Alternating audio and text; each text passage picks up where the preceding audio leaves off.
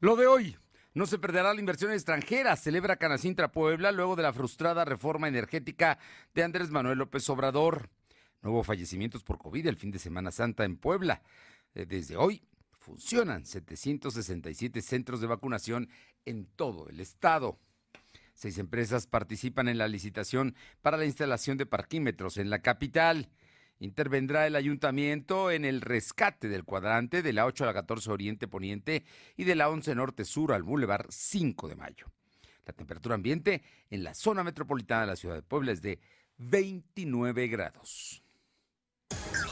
Lo de hoy te conecta. Hay bloqueos en el puente internacional. Está pidiendo el apoyo de la policía. Noticias, salud, tecnología, entrevistas, debate, reportajes, tendencias, la mejor información. Lo de hoy radio, Lo de hoy radio con Fernando Alberto Crisanto. ¿Qué tal? ¿Cómo está? Qué gusto saludarle en este lunes, lunes 18 de eh, abril de 2020. 22. Eh, estamos ya aquí con usted. Qué calores, ¿no? Qué calores están haciendo en la capital poblana. Decía el día de hoy en declaraciones la secretaria de Gobernación, Ana Lucía Gil, que el servicio meteorológico adelanta que va a llegar un frente frío y que va a llover. Pero por lo pronto el fin de semana fue intenso. Hubo momentos de hasta 33 grados de temperatura máxima aquí en la capital poblana, que es verdaderamente alto, alto para, para Puebla. Eh, ese esa temperatura. Por lo pronto, pues ya estamos aquí y hoy todo el día ha sido las repercusiones de la decisión que se tomó ayer en el Congreso cuando, sin perder su mayoría, no consigue Morena y sus aliados las dos terceras partes necesarias para reformar la Constitución como había propuesto el presidente López Obrador. Y es la primera vez que una reforma constitucional propuesta por el presidente mexicano es rechazada en el Congreso.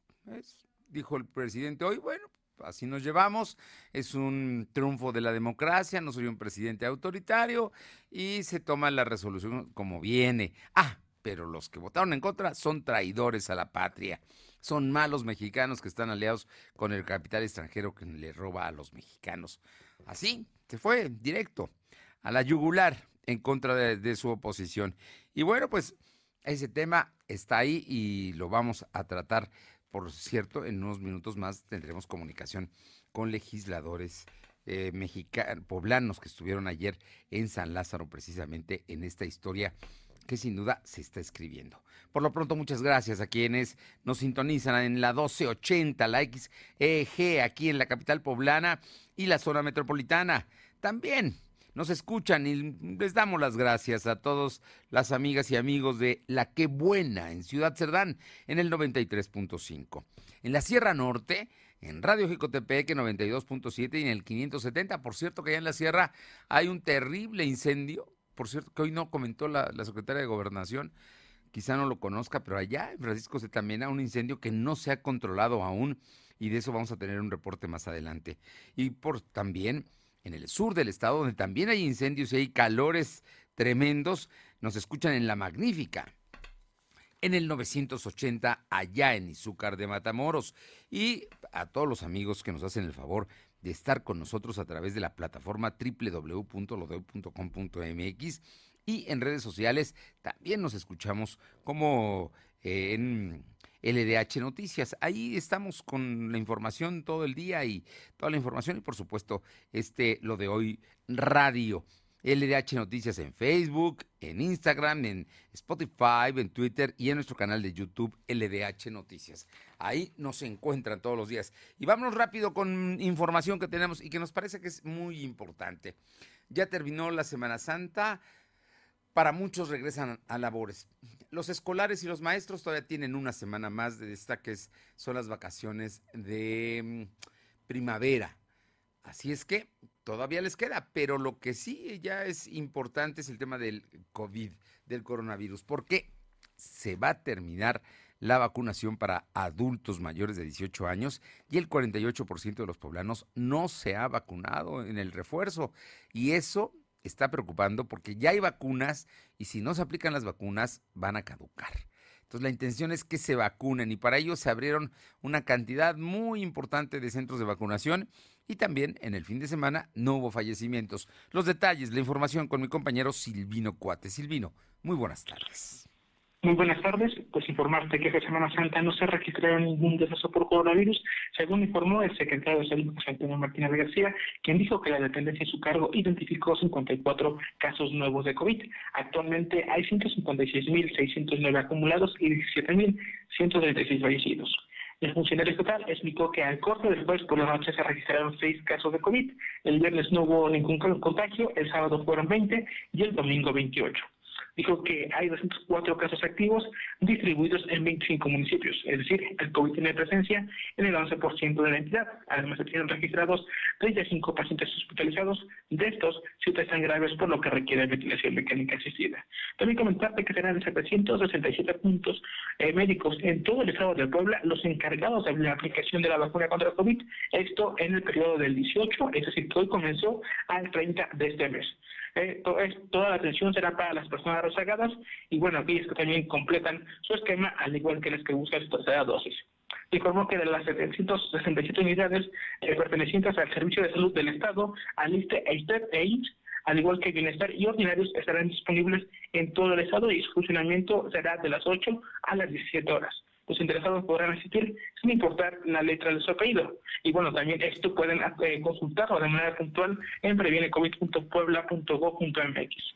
Martínez García dijo que solo el 52% de la población de 18 años y más en Puebla ha solicitado la vacuna de refuerzo contra COVID, lo que significa que el 48% pues no ha acudido. Y algún, el mensaje importante que da el secretario que esta jornada, además de alcanzar un número alto en vacunados, señala que también se debe a que las vacunas tienen causalidad y es por ello que se impulsa, se impulsa esta eh, pues, campaña masiva de vacunación. Fernando.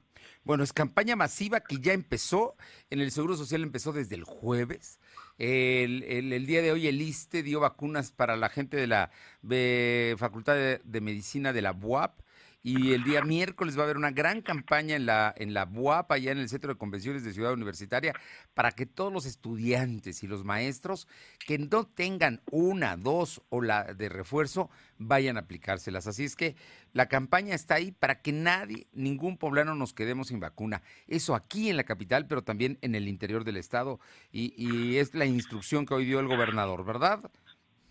Efectivamente, como bien lo mencionas, se busca llegar hasta los lugares pues, más alejados de la capital, esto pues para evitar también la, el desperdicio de vacunas y también posteriormente, como lo he mencionado, comenzar a vacunar a los menores de edad que son de 5 años, Fernando.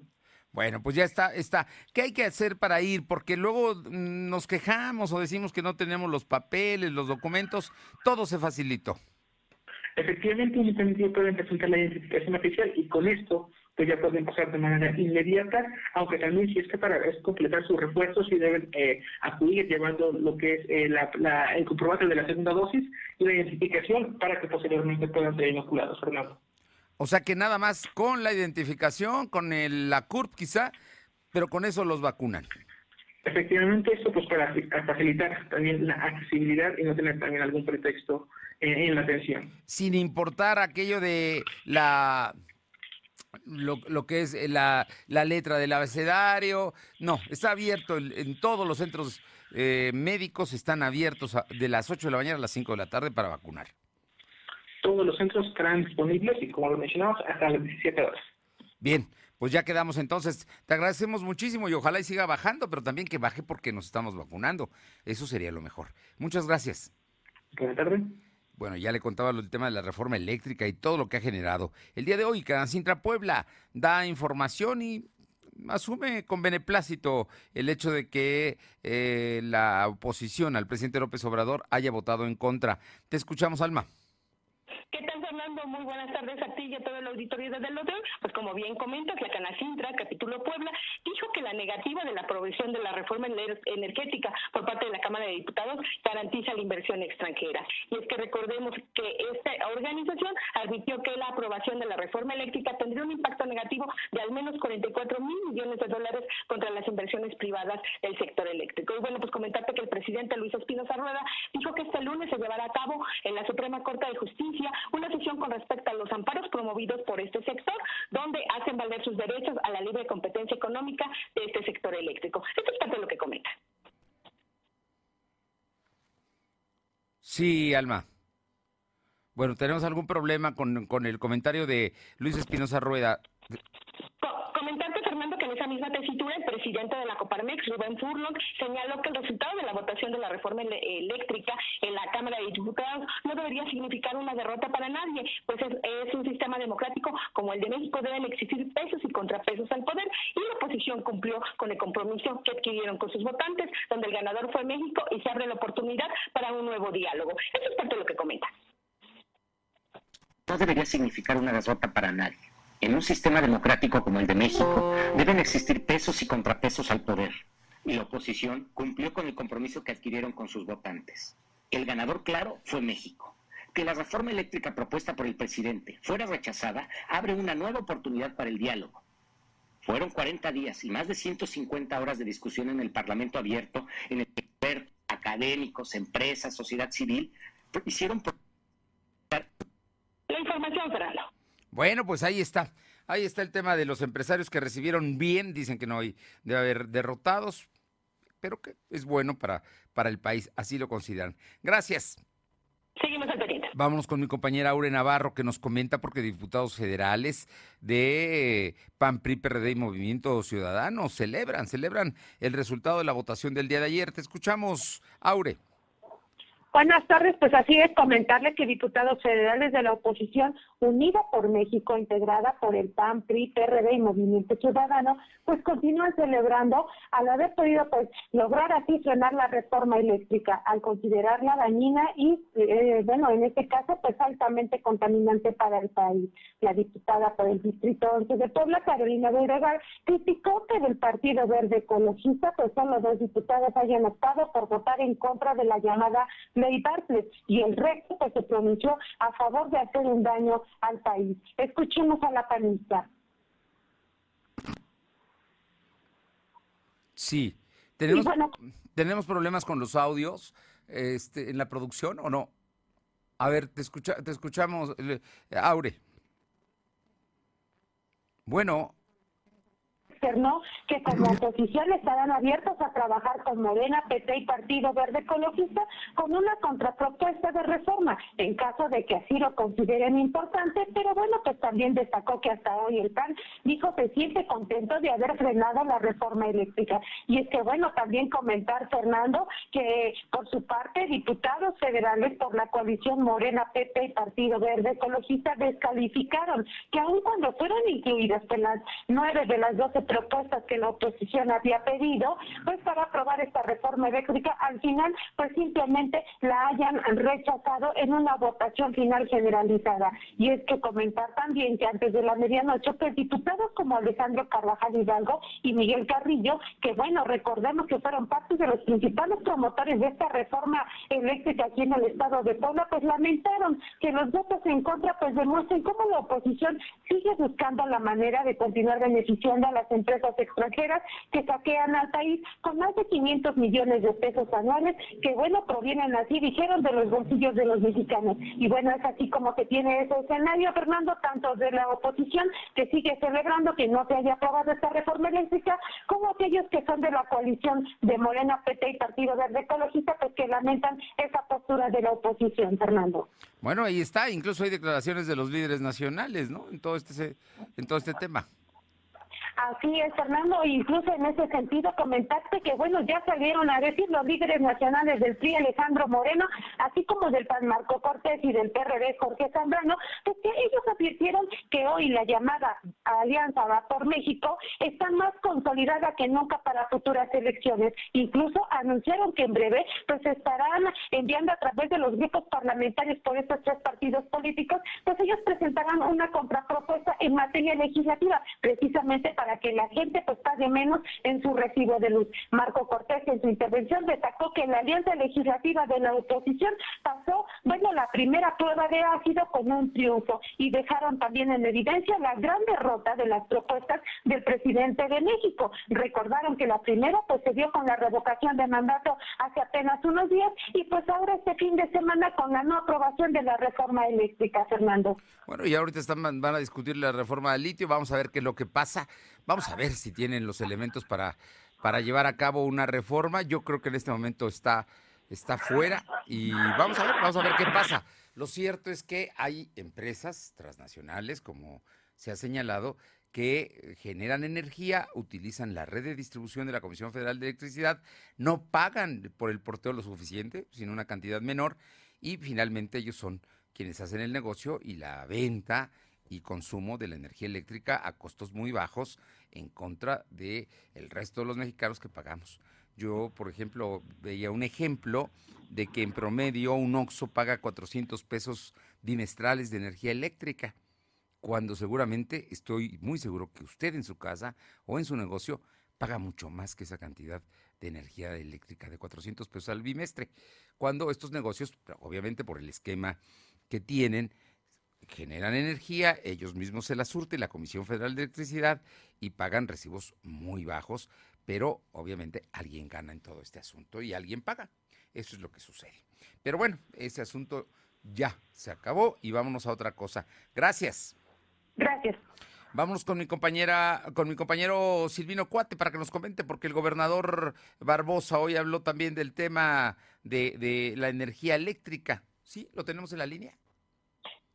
Sí, Silvino pues comentarte que después de que se rechazó la reforma eléctrica por parte de los diputados, el gobernador Miguel Barroso Huerta consideró que el PRI, así como el PAN, tienen una visión ideológica de intereses, ya que son los mismos políticos agrupados y promoviendo la inversión de los privados para seguirse beneficiando.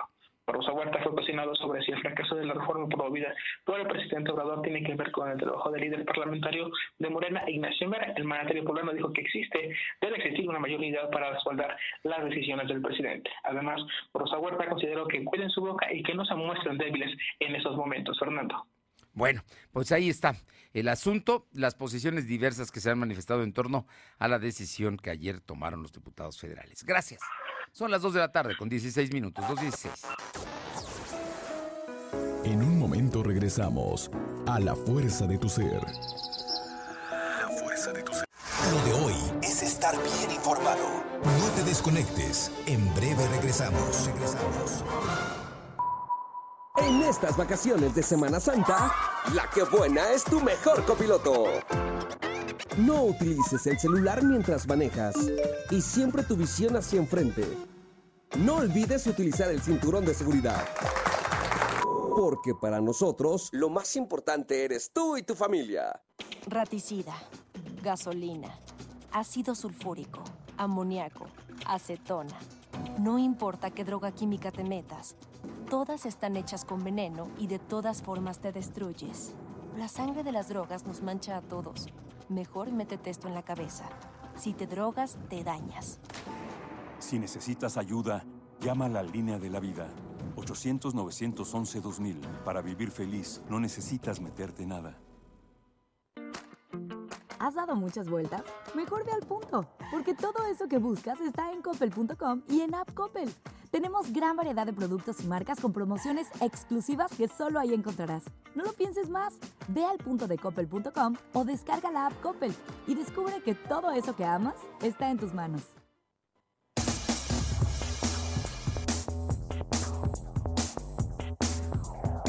Lo de hoy es estar bien informado. Estamos de vuelta con Fernando Alberto Crisanto. Bien, vámonos con mi compañero Silvino Cuate, porque los incendios, los calores y, y, bueno, la irresponsabilidad humana está generando incendios en distintas partes, al sur y al norte del estado de Puebla. Silvino, te escuchamos informarte que la Secretaría de Gobernación Estatal, Ana Lucía Mayoral, informó que actualmente hay seis incendios forestales. Sin embargo, no se han registrado afectaciones por sequías. La funcionaria explicó que los casos se distribuyen en los siguientes municipios. Izcamilpa de Guerrero, Contempan, Songosotla, Zacatlán, San Nicolás, Buenos Aires, San Salvador el Seco, de Alticán y Tetela de Ocampo, que son las demarcaciones donde se han presentado los incendios. Comentó que la principal atención que se está brindando para apagar es en la zona de la Mixeca y esos casos se presentan por, la por las altas temperaturas, al igual que como lo mencionaste, es lo descuido de las personas. Asimismo dijo que el pronóstico del Servicio Meteorológico Nacional indica que el Frente Frío número 43 pronostica lluvias en Puebla en los próximos días. Fernando. Bueno, pues ahí está. está. ¿Qué está haciendo concretamente Protección Civil Estatal? ¿Está colaborando con brigadas? ¿Qué, en, ¿Cómo está trabajando este tema? Comentó que la Secretaría de Medio Ambiente la que como tal hace los monitoreos correspondientes. Una vez que se detecta algún tipo de incendio, estos son canalizados ya sea a bomberos o de igual forma a protección civil del municipio para que estos sean los primeros respondientes. En caso de que el incendio sea eh, pues más eh, intenso, sí es necesaria la colaboración ya tanto del estatal al igual que la municipal para poder apaciguarlo, Fernando. Bueno, le, comento, la, funcionaria, la secretaria de Gobernación, dijo que están en Izcamilpa Guerrero, Cuautempan, Songosotla, Zacatlán, San Nicolás, Buenos Aires, San Salvador el Seco, Nealtican y Tetela de Ocampo. Algunos que están aquí muy cerca del Popocatépetl, otros que están en la Sierra Norte como en Tetela de Ocampo, otros que están al sur del estado, Songosotla y Zacatlán que están también en las sierras, pero Izcamilpa que está al sur del estado, pero no, no escucho el, el, Francisco Zetamena. Vamos precisamente con mi compañero Adán González a la Sierra Norte para que nos comente, porque ya también hay incendios que por lo que veo no están registrados en la bitácora de la Secretaria de Gobernación. Gracias, eh, Silvino. Adán, buenas tardes. Cuéntanos cómo están los incendios en la Sierra Norte. ¿Qué tal, Fernando? ¿Cómo estás? Muy buenas tardes y buenas tardes a tu auditorio. Pues déjame decirte que el incendio que se registró entre el municipio de Francisco Zetanene y el municipio de Castillo de Távez, de Tiayo, perdón, ya fue controlado con el apoyo de los propietarios, empleados y gente que apoyó a controlar este incendio que pues se quemaron varios cientos de hectáreas y que las pérdidas millonarias pues fueron cuantiosas, Fernando, pero aún aún persisten los incendios en la Sierra Norte del Estado de Puebla, sobre todo en el municipio de Venustiano Carranza, donde a orillas de la carretera se han pues, ha provocado estos incendios, tal vez porque los conductores avientan las colillas de cigarros o por el reflejo de las botellas.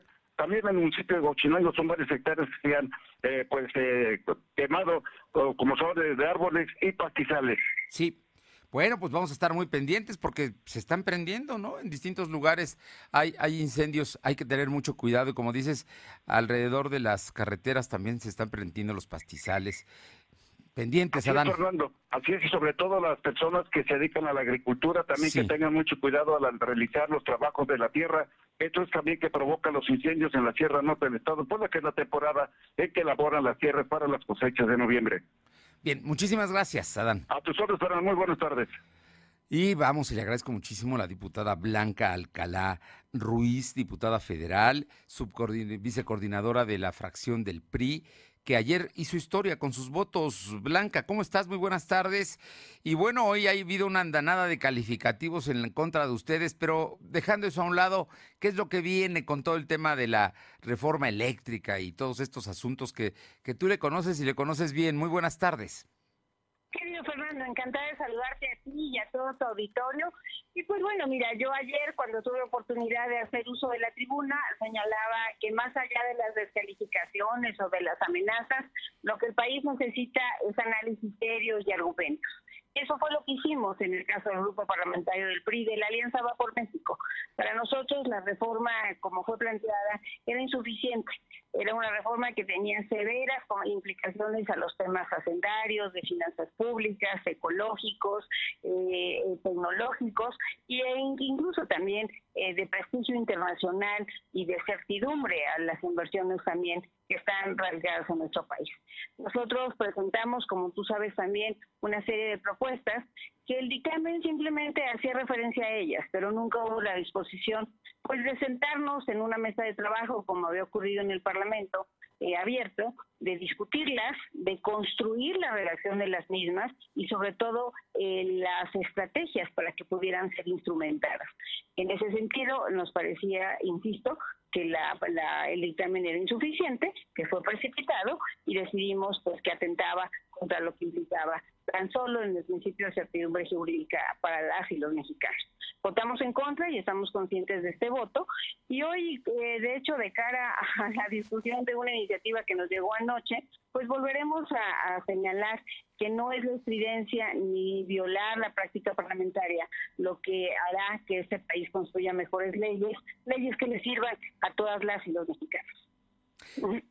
Blanca, eh, en este sentido, la unidad que mostró el PRI fue extraordinaria. Digo, en otros momentos podría, se pensaba, incluso el presidente había llamado a que se rebelaran y al final de cuentas mm, votó como un bloque unido.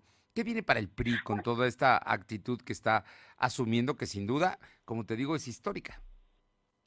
Pues mira, yo creo que fortalecer la democracia de este país. México es un país plural, es un país que necesita de pesos y contrapesos, y eso es lo que viene para el PRI. Seguir construyendo esa, esa pluralidad, esa unidad en la pluralidad, en la diversidad, que le hace bien a México y que es necesaria para que puedan ser expresadas distintas voces, para que puedan ser eh, incorporadas distintos eh, puntos de vista y que para que el país pueda avanzar hacia adelante. Ese es nuestro reto y así lo haremos en las iniciativas que se nos presenten y en donde sabemos que hoy los números por la mayoría simple podrán querer avasallar, pero los argumentos te aseguro que siempre estaremos presentándolos para que nos asista la razón. Y en las aquellas reformas de carácter constitucional, pues la en este caso la mayoría oficialista de Morena y sus aliados tendrán que venir a, a platicar, a consensar, a acordar, porque además esa es su principal responsabilidad ser interlocutores eficaces de su gobierno. De hecho, su responsabilidad, déjame, permíteme que te lo cuente, tendría que ser precisamente en construir puentes de comunicación, entendimiento, de acuerdos. Y eso es lo que hemos visto, que hay una enorme ausencia para y, disposición para ello. Te comento, eh, porque se ha dicho que ustedes van a enviar una reforma eléctrica que también me, imagino que tendría que tener cambios constitucionales. ¿Lo, lo hará el grupo Va por México?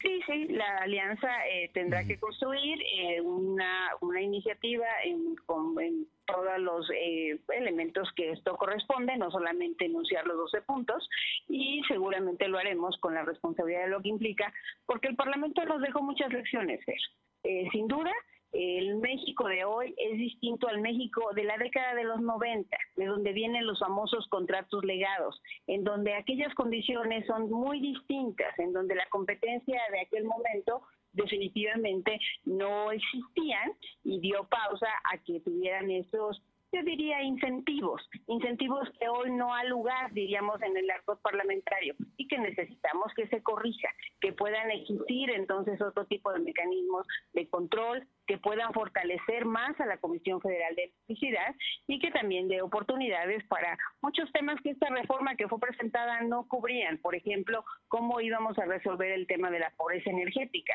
Si bien es cierto que la cobertura de la Comisión es muy amplia, todavía hay más de 12 millones de personas que tienen ausencia de energía eléctrica. Todavía hay muchos hogares mexicanos, eh, realmente el número es importante, más del 20%, que tienen lo que se llama pobreza energética. La calidad de la energía a la que tienen acceso sigue siendo muy precaria. Siguen utilizando la leña en lugar del gas y como ello las consecuencias en los temas de salud, ambientales, hace rato que escuchaba algunos temas de los incendios, es una realidad. Por ello, nosotros hemos insistido que de verdad se requiere presentar una iniciativa integral con una visión de futuro que incorpore las energías limpias, que pueda saber cuáles son los mecanismos para lo que implica la transición energética y esto sin duda ser cuando habla sobre, sobre todo de reformas constitucionales, insisto, requiere el tiempo y el rigor de lo que implica la Carta Magna de nuestro país. Eh, yo finalmente te pregunto, eh, Blanca Alcalá, porque tú, te digo, eres protagonista, diputada del PRI, con una larga trayectoria en la administración pública y también en el Poder Legislativo. Te, pregunto, el, presidente dijo esta mañana que va a enviar sus iniciativas de reforma constitucional. Concretamente habló de dos, de la reforma política y la de la Guardia Nacional. Eh, ¿Ustedes las escucharán o, van a votar en automático como lo hicieron ya en esta ocasión? Eh, ni en esta ni en las siguientes estaremos votando en contra de manera automática. Nosotros en esta nos dimos siete meses para poder analizarla y pedíamos que no se precipitara la elaboración del dictamen, que quisieron hacerlo en una, en una semana, y después una discusión en un domingo de Pascua. O sea, eso es lo que me parece que es totalmente fuera de lugar. En el caso de las otras, igual, nosotros estaremos atentos a lo que envíe el presidente. Seguramente podremos presentar una iniciativa alterna, como lo hemos hecho desde que llegamos a la Cámara, Fer. Sí. Y lo hicimos también con el presupuesto de egresos, en donde, como bien señalas, tuve la fortuna también de participar muy de cerca, de poder identificar cuáles eran esos más de 100 programas en donde necesitábamos colocar recursos. Y lo mismo lo haremos con el caso de la reforma política. Sin duda, este país merece tener un órgano autónomo constitucional como es el INE, que sea lo suficientemente fortalecido como lo, lo es también su tribunal electoral Y esos son los irreductibles que seguramente en su momento habremos de presentar. Lo demás, sin duda, las leyes son perfectibles, habremos de ver lo que tiene que ver con la registración, habremos de ver con el número de legisladores en el Congreso, pero lo que sí te adelanto es que definitivamente siempre estaremos con seriedad y con objetividad apostándole a la democracia, pero sobre todo al futuro de este país. No hay triunfalismo de parte de ustedes, sino decir, votamos en consecuencia con lo propuesto. Totalmente. Lo que nosotros estaremos siempre es atentos, responsables, propositivos y activos en lo que implica nuestro papel como protagonistas de este momento de la democracia mexicana. Blanca Alcalá Ruiz, como siempre es un gusto saludarte y te agradezco mucho estos minutos que son importantes porque yo sé que tienes mucho trabajo en la Cámara. Pues estamos justamente en moción suspensiva de la iniciativa de litio que envió el presidente ayer en la noche y que quiere que se le dispensen todos los trámites. Eso implica que no se vaya a comisiones, que no haya dictamen, que no se debata, sino que de manera automática su mayoría, que en este caso es mayoría simple, le apruebe y diga sí, señor. Eso ser, creo que quedó en el pasado. No puede ser el Congreso la oficialidad de partes del Ejecutivo Federal. Te agradezco mucho estos minutos y estoy como siempre a tus órdenes. Muchísimas gracias. Muy buenas tardes. Gracias a ti. Hasta luego. Son las 2 de la tarde con 30 minutos, 2 con 30. Vamos a Tlisco con mi compañera Paola Aroche y es que pues el gobierno y los empresarios de Atlisco se van a Barcelona a un tianguis turístico internacional. Te escuchamos, Paola. ¿Qué tal? Muy buenas tardes. Y sí, será este fin de semana cuando el municipio de Atlisco participará en el tianguis turístico a nivel internacional, el cual busca obviamente eh, pues atraer turoperadoras internacionales y también que volteen la mirada a este pueblo mágico de Atlisco y que sea de sus principales destinos turísticos. En entrevista con Valerie Bach Aburton, quien es regidora de turismo, señaló que la invitación fue por, por parte de la sector federal, eh, pues hace ya algunas semanas, por lo que se ha estado trabajando de manera constante para que Atlisco quede posicionado como uno de los mejores destinos para visitar todo el año. Pero no solamente el municipio de Atlisco, sino todos los pueblos eh, mágicos de lo que es el estado. Aseguró que ya se tienen algunas turoperadoras inglesas y españolas que están interesadas en conocer un poco más de lo que es este pueblo mágico, por lo que se espera que en este viaje se termine de posicionar. Dicha invitación fue para tres personas, que es para la regidora de turismo, Valerie Bach, para el regidor de turismo, para el director de turismo y otro regidor más, eh, Francisco Torres Montiel, quienes estarán viajando el próximo fin de semana para Barcelona, eh, en España, para posicionar a lo que es el municipio de Atlisco como un destino turístico más. Bueno, yo creo que es un destino turístico que podemos presumir vale mucho la pena. Muchísimas gracias, Paula. Buenas tardes. Son las 2 de la tarde con 32 minutos, 2.32. Lo de hoy es estar bien informado. No te desconectes. En breve regresamos. Regresamos. En la Cámara de Diputados legislamos en beneficio de las y los mexicanos. Por primera vez los partidos políticos podrán renunciar parcialmente a su financiamiento. Así unirán sus esfuerzos y orientarán sus recursos para apoyar a las y los afectados por fuertes fenómenos naturales, emergencias sanitarias o para fortalecer la educación. Para todas y todos los diputados, lo más importante es estar al servicio del país. Cámara de Diputados, Legislatura de la Paridad, la Inclusión y la Diversidad. Los partidos de siempre quieren hacerte creer que Movimiento Ciudadano es chiquito. Chiquito si gobierna Jalisco y Nuevo León, dos de los estados más importantes del país. Ah, y también Guadalajara y Monterrey. ¿Te suenan? Los verdaderamente chiquitos son ellos, porque ni aliados les alcanzó para ganarle a Movimiento Ciudadano. Y mientras ellos se hacen más pequeños, Movimiento Ciudadano se hace más grande. Movimiento Ciudadano. Lo de hoy es estar bien informado. Estamos de vuelta con Fernando Alberto Crisanto. Los personajes de hoy, las ideas y los hechos se comparten en la entrevista. Bien, son las 2 de la tarde con 33 minutos y me da mucho gusto saludar a la diputada federal de Acción Nacional, Genoveva Huerta. Ella representa Puebla en el Congreso Federal y fue una verdadera activista en redes sociales, en la tribuna, en todas partes, asumiendo la, la, la, posición que tienes, no de ahora, de toda tu vida, Genoveva, en el sentido de decir, esto no va a pasar y finalmente no pasó. Platícanos, ¿qué sigue ahora, Genoveva, con después de que ustedes votaron en contra para que no se consiguiera la mayoría de Morena, lo que era la, las dos terceras partes indispensables para aprobar la reforma eléctrica del presidente López Obrador. Muy buenas tardes y muchas gracias. Muy buenas tardes, Fernando. Muchísimas gracias por el espacio. Me da mucho gusto escucharte y, por supuesto, saludar a tu auditorio. Pues decirte que efectivamente el oficialista, el partido oficialista no logró los 333 votos, con lo cual ganamos los mexicanos. No vamos a tener o a ocupar energías sucias ni a tener tarifas altísimas. Por supuesto que todo es perfectible, pero esta es una primera batalla ganada. Nosotros, como lo dijimos en campaña, que nos uníamos partidos antagónicos para defender la Constitución y para defender las y los mexicanos. Y lo logramos y este es el inicio de muchas otras batallas que daremos en favor de la democracia para defender las instituciones como el INE y muchas otras cosas que estoy segura que el Partido Socialista y el presidente estarán mandando a la Cámara de Diputados. Ahorita comentarte, efectivamente, después de la votación del día de ayer, que fueron cerca de 12, 13 horas, el Partido Acción Nacional, tu servidora, estuvimos desde un día antes, ¿eh? Aquí nos quedamos a dormir. Me, consta, subiste fotos en las redes sociales que estabas ahí preparando tu sleeping bag, ¿no? Para, para pernoctar y, amanecer en la cámara. Exacto, porque existía el temor fundado de que ellos habían mandado personas eh, golpistas completamente para impedir el acceso de las y los diputados a la Cámara. Entonces, la gran mayoría nos venimos a quedar en nuestras oficinas desde un día antes. Estuvimos, por supuesto, muy activos en el debate.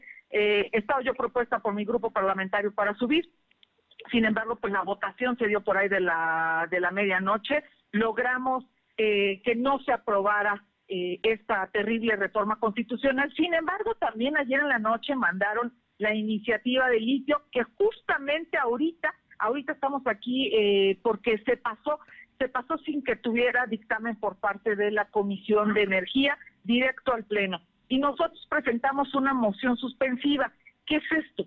Estamos pidiendo que no sea el vapor, como muchas cosas improvisadas que tiene la 4T, sino que se analice bien. No queremos otro elefante que nada más esté consumiendo la lana de los mexicanos, sino que realmente se ocupe litio para que dé dividendos, para que dé resultados y para que sea en beneficio de las y los mexicanos.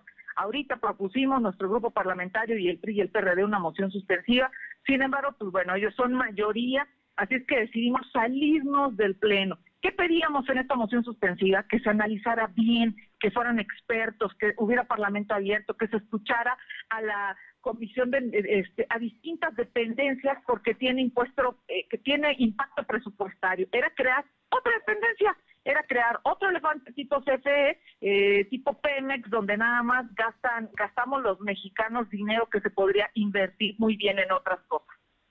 Oye, entonces definitivamente ustedes en este momento están en la Cámara para que no se lleve a cabo y que haya debate y haya, digamos, todo el proceso legislativo se cumpla. Es lo que están pidiendo ahora. Exactamente, es lo que estamos pidiendo.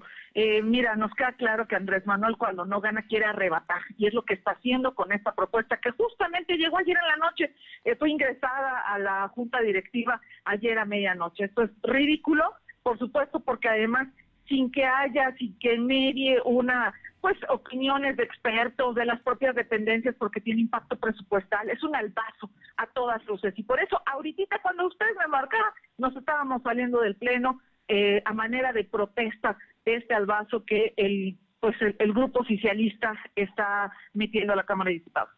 Oye, pues, pues eh, siguen haciendo historia. Por cierto que el presidente de la República el día de hoy en sus declaraciones en Palacio Nacional, aparte de calificarlos a ustedes, entre otras cosas, digo, perdona que lo repita yo, pero así lo dijo el presidente López Obrador, dijo, los acusó de traidores, de vendepatrias, de estar ligados a los intereses transnacionales, de apoyar el capital externo que se roba el dinero de los mexicanos de ese tipo de estuvo la serie de calificativos. Pero aparte dijo que ayer domingo había ganado la democracia. Yo creo que en eso coincides con López Obrador. El día de ayer fue un día histórico, Genoveva Huerta. Completamente histórico y efectivamente ganó la democracia. Ganaron los mexicanos. Los contrapesos son necesarios. No solo en la política, ¿eh? en todas partes, hasta en nuestras familias. A veces queremos que mamá dé el permiso y el papá es el que dice que no. Digo, los contrapesos siempre son necesarios. si hasta nuestra vida común y normal se necesitan pues mucho más en el en el tema de la política. Y ayer ayer se hizo historia porque es la primera vez que una iniciativa propuesta por el ejecutivo no es aprobada. Y después de cuatro años, por supuesto, de luchar, donde siempre a la oposición durante por lo menos cuatro años no habíamos podido sacar nada juntos, nos pusimos de acuerdo como lo hicimos en campaña en el 21 y funcionó el que nos uniéramos todas y todos. Y ahí está, defendimos la constitución y como también lo dijimos ayer, ¿eh? la patria no es sí. la patria no son las dependencias, la patria son las y los mexicanos que les vaya bien y no como ahora, no hay medicinas, no hay dinero para nada, no hay dinero para seguridad, no hay dinero para absolutamente nada que beneficie a los mexicanos, pero sí para sus proyectos, sí para ayudarle a Bartlett, y hay que ser muy claros, ¿eh? lo único que, se quería era darle todo el poder a Bartlett para que él decidiera cómo, cuándo, con qué, con el tema de la electricidad. Bueno, y ahora, ¿qué sigue? ¿Qué, qué viene, ¿Qué viene en todo este proceso? Porque la legislatura es muy joven, les falta a ustedes más de dos años, me imagino que van a tener que seguir... Eh, eh, pues teniendo relación con el Ejecutivo. Por supuesto, y ojalá pueda entender el Ejecutivo que esta soberbia que él está presentando, donde primero cree que no se necesita a nadie más, más que a los suyos, a los que le cantan al oído y le dicen que él es el que está bien, esto no puede seguir siendo así. Se necesita de todo, así de todo. Se necesita escuchar sobre todo a los mexicanos, escuchar qué es lo que está pasando en tierra, que escuchar realmente lo que pasa en los estados y en los municipios y no solamente a los tres o cuatro que le están hablando al oído, porque si no vamos a tener problemas como los que ya eh, eh, mencionó, ¿no? que ahora los consejeros del INE se han propuesto por el por el pueblo, ¿no? Cuando, por supuesto que son temas técnicos que no pueden ser votados. Por ejemplo, ahí el presidente hoy en la mañana dijo que va a enviar iniciativas de reforma política y de Guardia Nacional. Y en ambos se requiere las dos terceras partes porque hay cambios constitucionales, Genoveva Huerta. Así es, y también ayer lo dijimos muy claro si el, si el presidente de la República no entiende que necesita escuchar a los mexicanos, por supuesto que estas dos reformas constitucionales no van a pasar. Seguiremos haciendo equipo, lo dijimos en campaña, nos unimos con aquellos que nunca nos habíamos unido para defender a México y defender la Constitución. Que no se siga maltratando esta hermosa Constitución que tenemos solo en favor de una sola persona. Oye, ya nada, por último te pregunto, ¿por qué? Eh, el presidente dijo, hoy ganó la democracia porque no hay un presidente autoritario. Coincides con él en que ganó la democracia, pero lo de que no hay presidente autoritario, ahí sí no te, ahí no coincides con él, ¿verdad? Por lo que me... para nada, claro que hay eh, presidente autoritario, también sé que mandó la iniciativa del, litio. Como te decía, cuando no gana, arrebata. Y, y quieren que no se discuta. Simple y sencillamente que sea fast track y que voten con la mayoría que ellos tienen y que pase. ¿Es así? Así es, porque esta ya nada más es mayoría simple y lamentablemente ellos siguen teniendo mayoría simple. Bueno, pues vienen historias importantes, Genoveva, así es que sigues en la Cámara de Diputados. Sí, aquí estamos, aquí seguimos, como te decía, eh, nos acabamos de salir cuando me estaban marcando, ustedes nos salimos a manera de protesta porque esto no, no puede seguir, no puede estar así. Pues Genoveva, como siempre para mí es un gusto escucharte, saludarte, saber lo que piensas, cómo opinas, te sigo en las redes, pero bueno, eh, pues se hace historia estando ahí, ¿no? Y, creo que estás, estás ahí en la primera línea con los diputados de Acción Nacional. Aquí estamos y aquí vamos a seguir defendiendo a las y los mexicanos, mi querido Fernando. Genoveva Huerta, como siempre, un gusto y te mando un fuerte abrazo. Saludos y bendecida semana. Gracias. Son las 2 de la tarde con 43 minutos, 2 con 43. Bueno, y en este tema el, presidente hoy, López Obrador, adelantó que buscará que surja un candidato y presidente de Morena para el 2024 y a él le va a encargar la reforma eléctrica. Aure, platícanos. Efectivamente, Andrés Manuel López Obrador adelantó que buscará que el candidato que surja de la 4P, en este caso de Morena, para la presidencia de México en la elección del 2024, pues a plantear la reforma eléctrica que fue rechazada en el Congreso de la Unión. El, jefe del Ejecutivo Federal, bueno, pues dejó así entrever que quienes postulen como candidatos de Morena o de la coalición pues tendrán que manejar esta propuesta para que al ser el abanderado final, pues la siga promoviendo hasta llegar a la presidencia de la República como su sucesor. López Obrador dejó en claro a la oposición como el PRI y a quienes sus partidos paleros de movimiento ciudadano, que en la política entonces el tiempo lo que define qué es lo que sucede. Y apuntar por partido que gobierna el país, pues no es igual a la oposición con la compra de votos, como se ha hecho en el pasado, y bueno, también sostuvo que ahora el bloque del PRI, PAN, PRD, Movimiento Ciudadano, quedaron evidenciados en sus intereses propios, Fernando. Bueno, ahí está el tema de lo que dijo el presidente el día de hoy en todo este asunto, que ya lo hemos comentado aquí. Y precisamente ahorita acabamos de escuchar a las diputadas Alcalá y Huerta, que son del PRI y del PAN, y ellas están en contra de que se legisle la eh, iniciativa para reformar la ley minera, concretamente en el caso del litio. Y hoy habló del caso del litio el senador de Morena, Alejandro Armenta. Así es, en este caso, pues Confirmó que la ley minera que fue enviada a la Cámara de Diputados y será votada, bueno, busca proteger al litio como mineral estratégico de la nación. Destacó que a diferencia de la reforma eléctrica, pues esta no recibe del voto de las dos terceras partes de los legisladores para hacerlo una realidad. Y bueno, pues ante el rechazo de la reforma eléctrica, el senador por Morena, Alejandro también consideró que se debe hacer un análisis profundo de lo ocurrido, pero además pidió hacer una autocrítica profunda, en tanto consideró que es importante centrar esfuerzos para lograr así la nacionalización del litio. Y bueno, de esta manera, como bien lo decía Fernando, pues de la ley minera, el coordinador del grupo parlamentario del PAN, Jorge Romero, pues reprochó ya hace unos momentos que ahora Morena busque sacar de la manera más burda, expresa y a pues una ley secundaria. Y es que anunciaron que presentarán, como bien lo decían, pues una moción porque incumple con varios aspectos, siendo uno de los primeros de las 24 horas en las que se puede circular un dictamen, Fernando. Bueno, pues ahí está. Entonces, explica Alejandro Armenta la importancia de legislar sobre el litio, nacionalizarlo y no permitir que se ven, que lo manejen particulares. ¿Es así? Efectivamente, incluso, bueno, él mencionó que desde el 2018, pues él ha sido uno de los promotores en haber puesto de manifiesto lo importante que es el litio para el país. Bien, ¿algo más, Aure? Sí, Fernando, sí, Fernando, comentarte que, bueno, en este caso, Magali Herrera, Catalina Pérez y Mamá Romero, pues acusaron al Instituto Electoral del Estado de estar con irregularidades ante las evidencias que se mostraron en relación a la denuncia de violencia de género hacia la ex alcaldesa Claudia Rivera Vivanco cuando buscó la reelección. Herrera precisó que el IE pues, es el órgano local que consiste, que bueno, debe de eh, apelar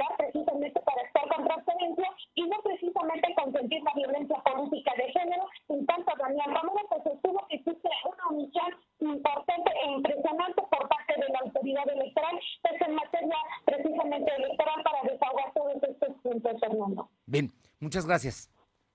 Gracias. Vámonos con mi compañero Silvino Cuate, porque eh, el tema de los parquímetros, Silvino, vamos breve con el tema, pero me parece muy importante porque ya hay empresas interesadas en eh, prestar el servicio.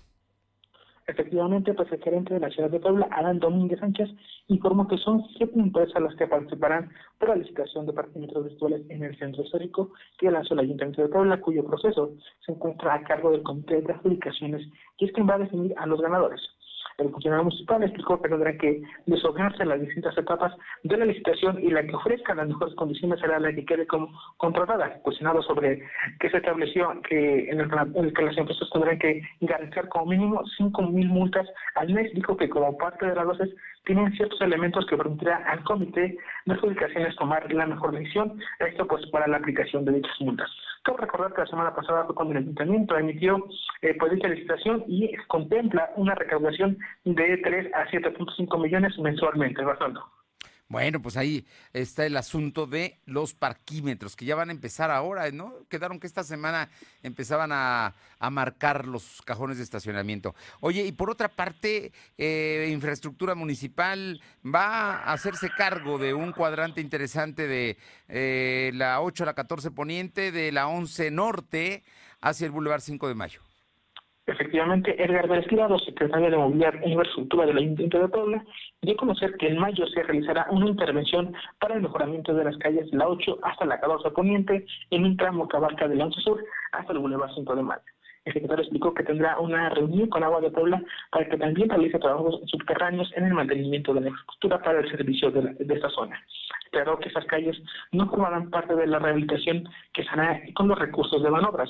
Ya que pues se pretende hacer los trabajos por parte de recursos propios. Dijo que una parte del proyecto se realizará por la administración y una vez que se concluyan los trabajos, subterráneos se meterá la licitación para el tema del mejoramiento. Asimismo dijo que la intervención sería gradual para no afectar la instalación de los parquímetros en esta zona. Fernando. Muy bien, muchas gracias, Silvino. Y bueno, vámonos con otros asuntos, otros temas que tiene mi compañera Alma Méndez. Hoy trabajadores del Seguro Social marcharon de San Alejandro, no de no San Alejandro, de La Margarita a San José, porque están demandando, son médicos, son trabajadores, son empleados que están demandando servicios, atención, la construcción del nuevo hospital, que haya más personal, porque no lo hay. En fin, no es cualquier cosa lo que está demandando los trabajadores del Seguro Social, Alma. Así es, Fernando, pues comentarte que trabajadores del Instituto Mexicano del Seguro Social realizaron una protesta hacia la delegación con el fin de exigir a los directivos de la institución mejorar las condiciones laborales y acelerar la construcción de hospitales que suplirán a San Alejandro. Y bueno, pues el secretario general del Sindicato de Trabajadores del IMSS, Sergio Herrera, demanda la falta de medicamentos y equipos en clínicas, asimismo la capacitación de personal médico, residentes y enfermeras. Pidieron de igual manera la construcción de otros hospitales y que contraten mayor personal. Urgieron la construcción de tres hospitales en Puebla y Amozoc para desahogar la saturación que tiene actualmente el Hospital de la Margarita y un trato digno por parte de los directivos en las diferentes unidades médicas hacia los trabajadores, así como a los derechohabientes. La información, Fernando importante. Vamos a ver qué dice el Seguro Social de esto. Oye, por otra parte, dicen empresarios que buscan un vuelo de Puebla a Mérida. Empieza a haber muchos negocios hacia Mérida de poblanos.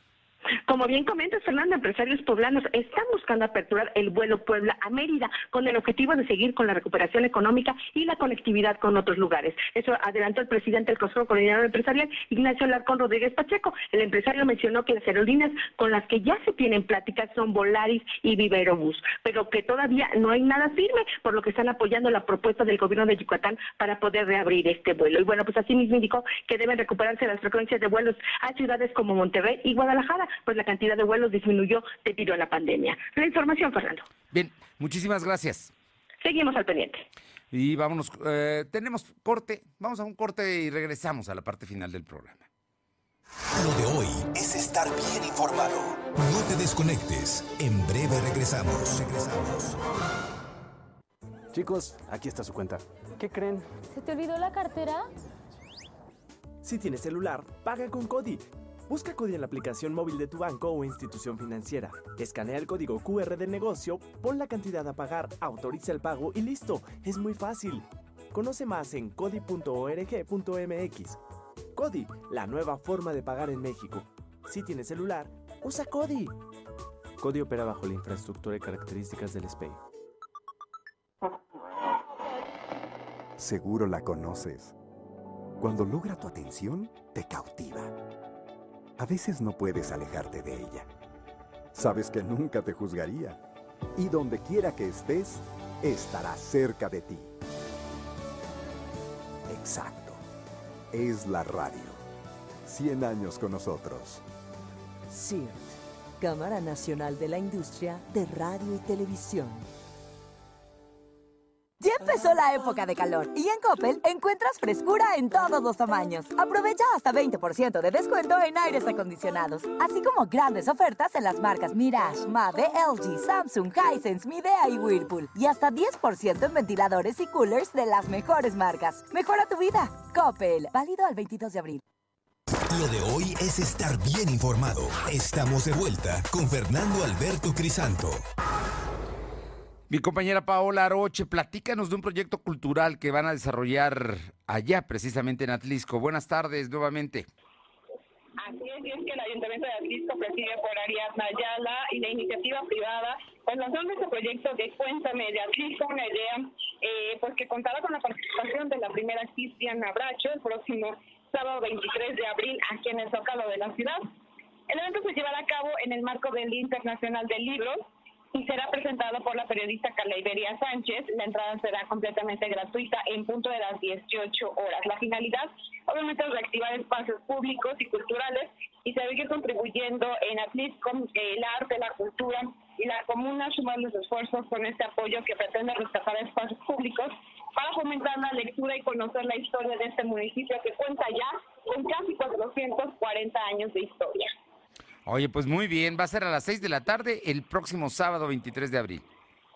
Efectivamente, en el Zócalo de la ciudad, la verdad es que no hay pierde para que, pues muy a pesar de que vean a una gran actriz, a una gran también eh, periodista, pues escuchen un poco más de lo que es la historia de. No, hombre, sin duda, sin duda, hay que ir. Gracias. Buenas tardes. Vamos con mi compañera Carolina Galindo, que tiene información allá de San Martín Texmelucan. Caro, te escuchamos. Fernando, buenas tardes a ti al auditorio. Pues comentarte que la Secretaría del Bienestar del municipio de Texmelucan anunció su plan de trabajo para este 2022 luego de la veda electoral a consecuencia de pues la revoca de la consulta de revocación de mandato. Manuel Durán, quien es titular de esta área, señaló que a lo largo de este año se estarán dando capacitaciones para mujeres para lograr así el empoderamiento, pláticas para prevenir la violencia contra las mujeres, además de actividades deportivas y también escuelas de iniciación deportiva en distintas áreas, entre ellas el voleibol. Además, se pondrán en marcha cursos de la mano con la Secretaría de Desarrollo Rural con la finalidad de impulsar el autoempleo y con ello pues fortalecer las acciones que tengan que ver con el mejoramiento de la vida de los ciudadanos de Texmelucan. Bien, ¿algo más, Caro? También comentarte que elementos de la Policía Municipal lograron recuperar un camión marca Kenwood que había sido robado en San Martín Texmelucan con lujo de violencia a la altura de San Francisco Tepeyeca, que lo abandonaron en la colonia magisterial allá en la unidad San Juan. Finalmente recuperaron en la unidad con todo y carga. Fíjate, con todo y carga, algo les pasó, ¿verdad? Porque lo, abandonaron. Gracias. Gracias. Luz María Sayas en Huiscolotla tiene información. Cuéntanos, Luz María. Hola, ¿qué tal, Fernando? Muy para ti. Lo de hoy, en, el municipio de Huiscolotla, Puebla, a través de al 911 reportaron que en Campos de la Voz se encontró el cuerpo de una persona, de un masculino, al lugar arriba de un policía municipal para confirmar que efectivamente se trata del cuerpo de un hombre en avanzado estado de putrefacción. Así también le faltan partes del rostro, pecho y estómago. Los uniformados de la zona, arribando minutos después personal de la Agencia Estatal de Investigación para hacer el levantamiento del